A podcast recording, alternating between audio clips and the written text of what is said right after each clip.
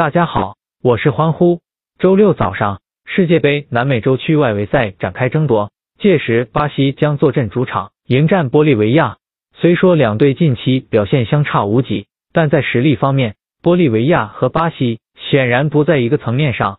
此番交手当然是看好巴西全取三分。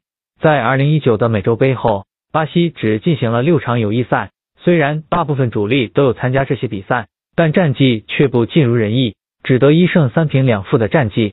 但来到事关世界杯门票的美洲区外围赛，巴西一众球星显然不会消极对待，相信在众球星带领下，巴西可以顺利取得开门红。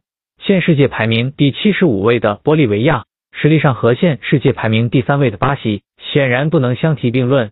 回顾此前的美洲杯。玻利维亚三场小组赛均以失利告终，后防线的表现亦十分稳定，均场失三球，而在进攻端则只有两球进账。如此表现自然不可能出现，玻利维亚的美洲杯之旅就此结束。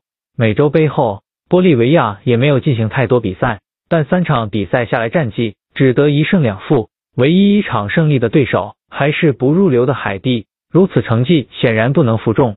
另外，玻利维亚最近三次对阵巴西输足两次，而最近三次走访巴西同样难求一胜。玻利维亚此行还是少捧为妙。欢呼预测巴西主场大胜玻利维亚。